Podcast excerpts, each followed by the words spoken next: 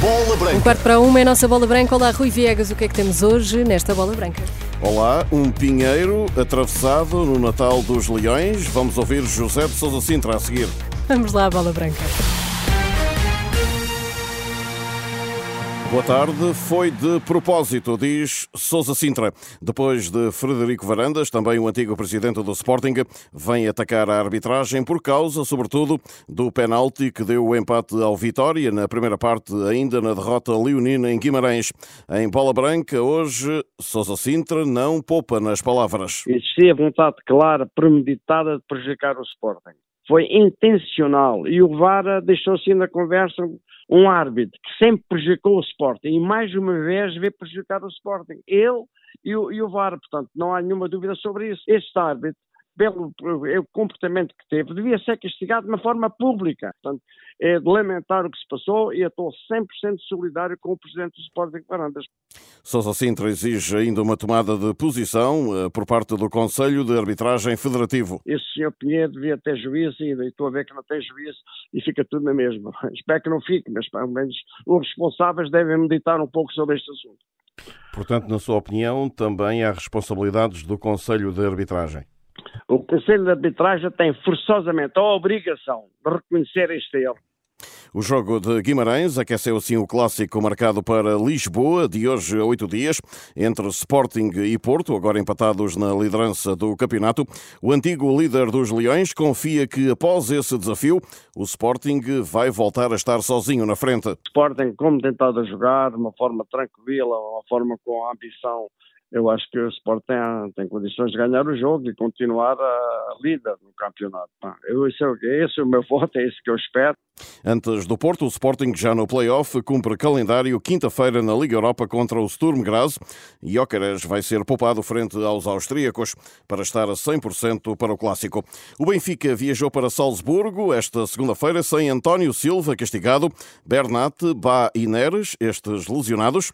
Jogo para fechar a fase de grupos da Champions, amanhã às 20 na Red Bull Arena, onde Roger Schmidt e um jogador falam hoje às 17h15, antes do treino marcado para as 18 horas. O Benfica precisa de ganhar por dois de diferença para ir ainda à Liga Europa. Amanhã, igualmente, às 20, Nápoles, Sporting de Braga, vencendo também por dois golos. Os minhotos seguirão para os oitavos da Liga Milinária. A comitiva bracarense está em Itália, para onde voa esta manhã sem Álvaro Jaló, que será baixa. Às 17h15, a conferência de imprensa de Artur Jorge de um jogador. Às 18 treino no estádio Diego Armando Maradona. Zaido de volta na esquerda da defesa, tal como Fábio Cardoso no eixo, uma vez que Zé Pedro não está inscrito. O Futebol Clube do Porto prepara a recepção de quarta-feira ao Shakhtar para confirmar a passagem à fase seguinte da Liga dos Campeões. O lateral nigeriano será uma das novidades no 11 para ajudar a combater uma equipa ucraniana super motivada. Alerta Edgar Cardoso, atual diretor técnico em Hong Kong, mas que até à época passada foi coordenador de formação do Shakhtar. O Porto tem que estar na máxima força, porque o Shakhtar vai tentar tudo para ganhar o jogo. As equipas ucranianas têm uma força incrível e sabendo que ganhando terminou o grupo em segundo e continuam na Liga dos Campeões, estão super motivados, de maneira que o Porto tem que estar mesmo na máxima força para conseguir ganhar ao Shakhtar. Já não tem o poderio que tinha há dois, três anos, quando tinha todos, o, sobretudo os brasileiros, mas é uma equipa muito bem orientada, que tem muita escola e que pode causar eh, surpresas na, na quarta-feira. O Porto pode jogar com dois resultados e é favorito, acrescenta Edgar Cardoso. O Porto é, sem dúvida nenhuma, favorito para o jogo de quarta-feira. Tem jogadores de outro nível, mas o Shakhtar também já provou nesta fase de grupos pode causar eh, surpresas, inclusivamente ganhou ao Barcelona e está em condições de disputar o segundo lugar com o Porto. É um jogo tripla, é um jogo tripla, mas o Porto é favorito. O facto do Porto poder jogar com o empate, imagino que também tenha muito impacto. Uh, Não creio que, seja essa uma abordagem que o Porto possa ter, mas sim, o Porto tem a vantagem de poder jogar com dois resultados, de maneira que isso ajuda.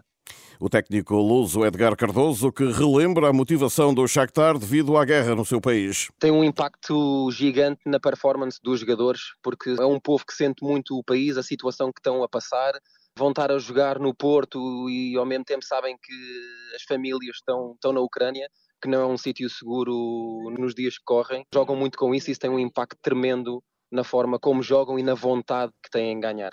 De volta à realidade doméstica, Petit deixa o Boa Vista, com quem tinha contrato até junho de 2024, depois da derrota de ontem na Amadora, a quinta consecutiva para o campeonato, a sexta contando com a eliminação da Taça de Portugal.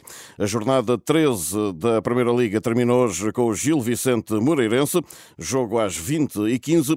A ronda seguinte, a do clássico Sporting Porto, abre sexta-feira com o Farense Estrela, também às 8 e um quarto da noite.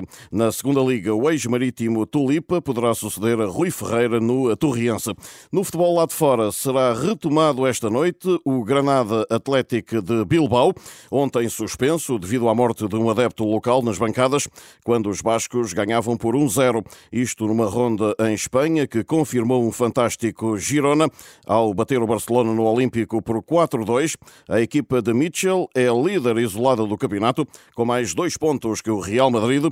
E quando é perguntado ao treinador se o Girona pode ganhar o campeonato, este chuta para canto. Não sei, não sei, não é o objetivo. Estamos apenas a desfrutar deste momento. Então não sei se podemos ganhar a Liga, mas estamos dispostos a ganhar a qualquer rival. Mitchell, eh, o treinador do Girona, que é líder isolado do campeonato espanhol. Portugal vai ter pela primeira vez patinagem de velocidade no evento olímpico. Jéssica Rodrigues, Francisca Henriques, Martim Vieira e Manuel Piteira apuraram-se para os Jogos de Inverno da Juventude entre 19 de janeiro e 1 de fevereiro na Coreia do Sul.